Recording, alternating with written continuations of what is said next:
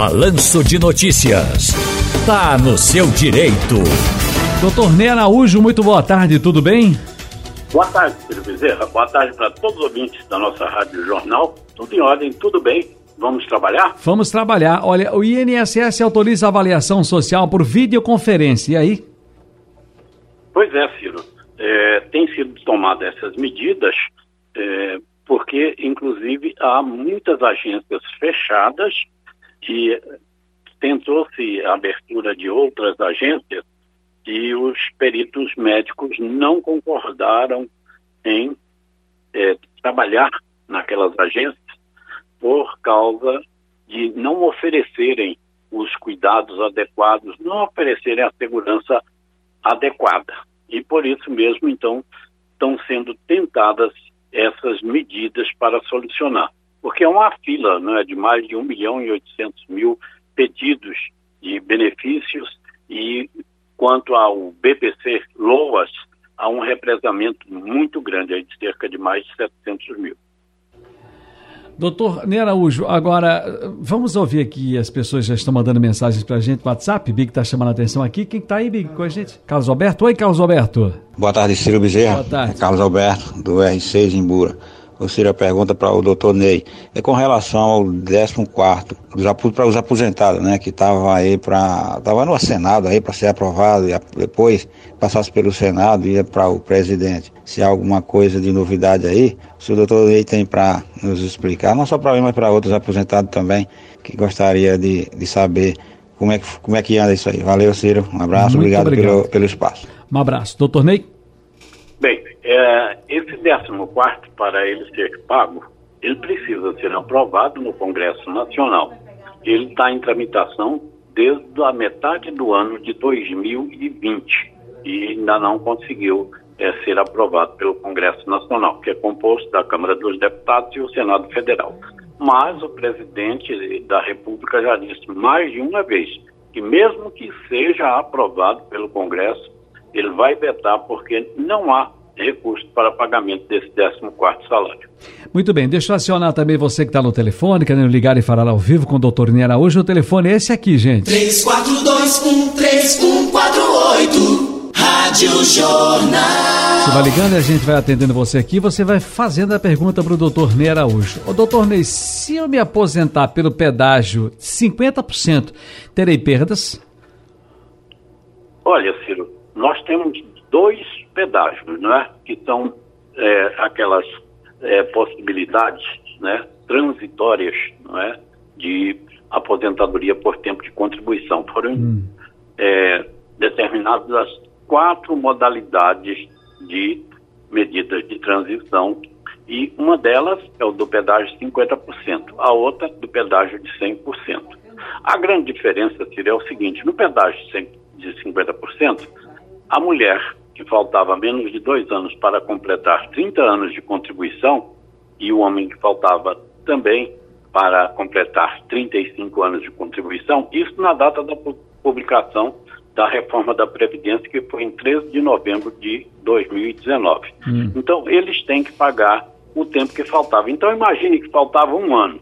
Se tem que pagar um pedaço de 50%, eles pagam um ano que faltava e paga mais seis meses, que são justamente os 50%. Só que aí é feita a média das contribuições de julho de 94 até a data do pedido da aposentadoria. Sim. E aí vem a aplicação do fator previdenciário. Sim. E aí pode estar o grande rompo. Já no pedágio de 100%, exige-se idade de 57 anos no mínimo da mulher, 60 anos no mínimo do homem, e quando você fizer a média, não há aplicação do fator previdenciário. Ou seja, se você encontrou 5 mil, você receberá os 5 mil reais. Portanto, normalmente, normalmente, ela é sempre mais vantajosa quando você faz a opção pelo pedágio 100%. Perfeito. Deixa eu dar uma passadinha na linha 1, doutor Ney. Linha 1 para Menezes de Rio Doce. Oi, Menezes. Grande Ciro, boa tarde. Como vai, amigo? A família está tudo jóia? Sob controle. Por gentileza, sua pergunta para o doutor Ney Araújo. Doutor Ney, muita, muita boa tarde para o senhor. Por gentileza, o governo vai revogar aquele 5% do consignado? Muito obrigado, boa tarde. Olha, as medidas é, do consignado até o ano passado, né, elas permitiam é, que você fizesse 35% de empréstimo consignado mais 5% no cartão, daria 40%.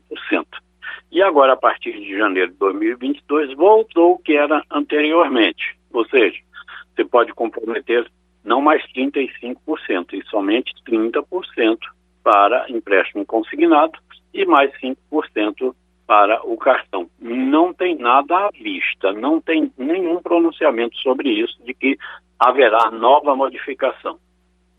Entendo. Deixa eu passar aqui na linha 2, em Camaragibe, o José Gomes. Ô Zé Gomes, como vai, amigo? Tudo bom? Tudo bom, Ciro. Eu queria fazer uma pergunta ao doutor Araújo. Eu queria fazer uma pergunta a você, posso? Pode. Você mora em que bairro de Camaragibe? Santa Mônica. Santa Mônica. É, ainda tem ali o boi de Dona Dora? Não, não conheço não, porque eu cheguei aqui há pouco tempo, sou do interior, sabe? Ah, então, porque aí, aí um pouco mais pra cá tinha um Alto Santo Antônio e tinha um boi de Dona Dora. Um, que sai muito que sai no carnaval e é, é, arrastava. Fico pensando, a gente não vai ter carnaval de rua, né? É sempre é bom comentar. Doutor Ney Araújo também é um grande carnavalesco. Enfim, e é um boi rubro-negro, viu? Zé Gomes, qual é a pergunta, amigo? Por gentileza. A, pergunta é o seguinte: eu queria saber se há algum projeto na Câmara para o pessoal que recebe o BPC, que é deficiente, receber assim, algum décimo terceiro, que eu, eu sou deficiente visual e recebo o BPC. Eu queria saber se há algum projeto, alguma coisa para a gente receber o 13 terceiro ou não. Doutor Ney. Bem, quem recebe o BPC LOAS não é, é o benefício assistencial que corresponde a um salário mínimo pago mensalmente. Tem projetos na, na Câmara, né? Nós temos 513 deputados.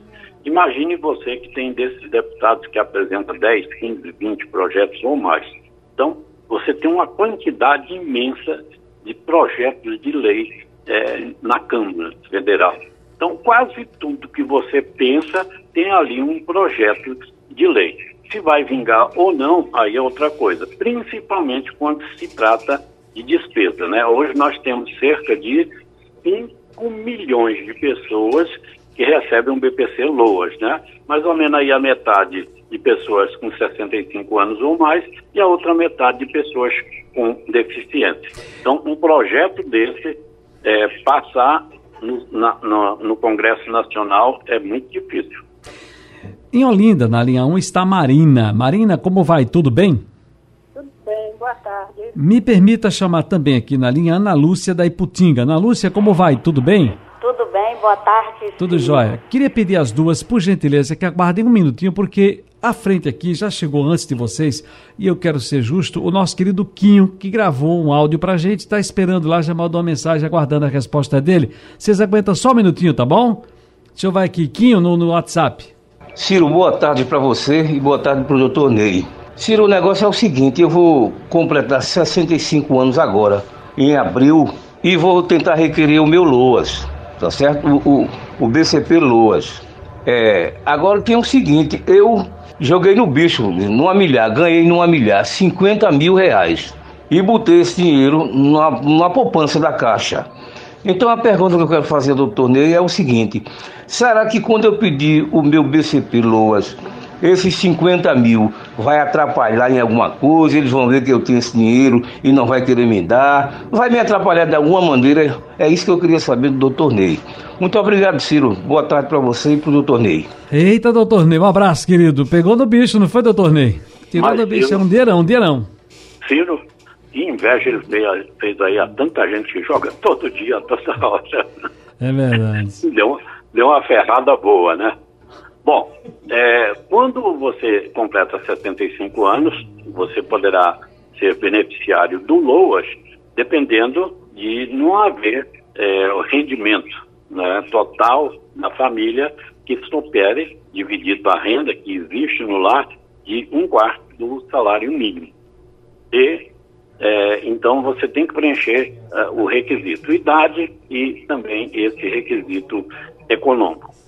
Essa quantia que você tem não deverá ser é, empecilho para que você receba o seu benefício, desde que fique provado que você não tem nenhuma atividade remunerada. Marina de Olinda na linha 1. Oi, Marina.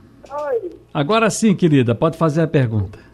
Eu, eu sou viúva. Eu gostaria de saber se eu tenho que, é que eu faço para saber se eu tenho direito ao registro do PIS do meu falecido marido? Porque ele trabalhou nesse período, de 71 a 88. Doutor Ney, entendeu? Entendi. Ciro, é, esse, esse é o chamado, era as cotas não é, do PIS-PASEP, para quem trabalhou entre o ano de 71 e até 4 de outubro de 88. Esse dinheiro está disponibilizado lá na Caixa Econômica e é mais de 20 bilhões à disposição, ou do, do, do próprio é, trabalhador, ou então, no caso aí, por exemplo, é falecido. Se ela recebe pensão por morte, ela já está habilitada para fazer o saque do, do, do, das cotas, né? Se não foi sacado pelo falecido. Então, ela pode é, fazer a solicitação e será liberado sim, porque as regras da, da legislação determinam que ela possa é, ser beneficiária sendo pensionista. Se não for pensionista, aí vai ter que fazer a habilitação. Para encerrar, a nossa amiga Ana Lúcia da Iputinga. Oi, Ana Lúcia. Oi, Ciro. Boa tarde. Boa tarde, amiga. A você e doutor Ney. Muitíssimo obrigado. É, a pergunta é o seguinte, se há previsão do 13 terceiro dos aposentados esse ano. Sim, há previsão sim.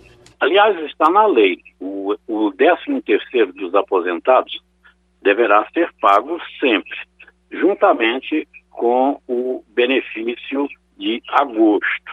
Né? Ele inicia em agosto, findando em, em, em setembro. E você, no caso, recebe o valor do benefício de agosto e também a primeira parcela do 13 terceiro salário.